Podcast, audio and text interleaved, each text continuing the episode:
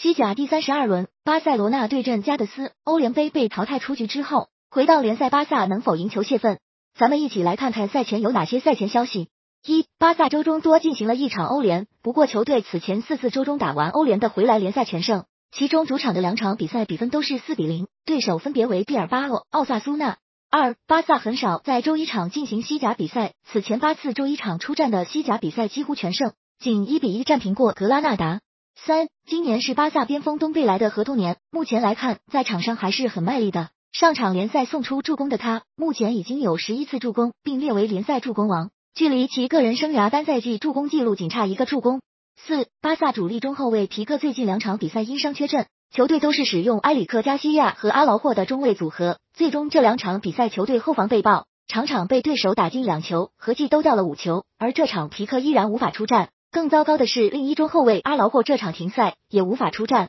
五加德斯在换帅塞尔吉奥后，十二场联赛仅输掉三场。他执教的保守风格非常符合加德斯打法，其中打出了六场平局。他也大胆对球队阵容进行调整，其中东窗加盟球队的阿尔卡拉斯、伊德里希、费德等人已经成为球队主力。六加德斯是上赛季西甲联赛唯一一支同时击败过皇马和巴萨的球队，有一定强队杀手的成色。